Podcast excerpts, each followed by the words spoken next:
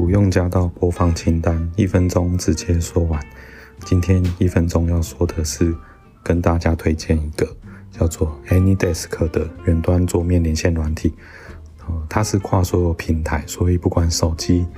PC 还是 Mac 都可以使用。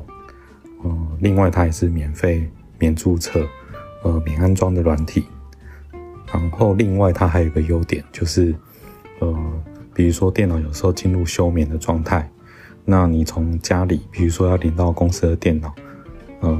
有时候电脑在休眠状态，那在我的测试里面，它还是可以连线的进去，而且它的速度，呃，是非常快的。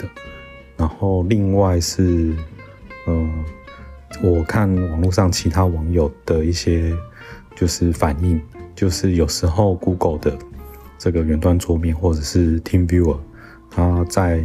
就是连到公司的电脑，有时候会突然连不进去，所以 AnyDesk，呃，即使即使你是已经有用别的桌面连线软体，我觉得还是可以再找另一个备案，呃，就是 AnyDesk，甚至把，呃，我后来用了这个软体以后，甚至把它变成我的主力的这个远端桌面连线的一个工具。另外，在远端的这个。就是之前五月到七月这段远距工作时间，哎，我也介绍了好几个同事来使用这个软体，大家也都非常的喜欢，用一分钟推荐给大家。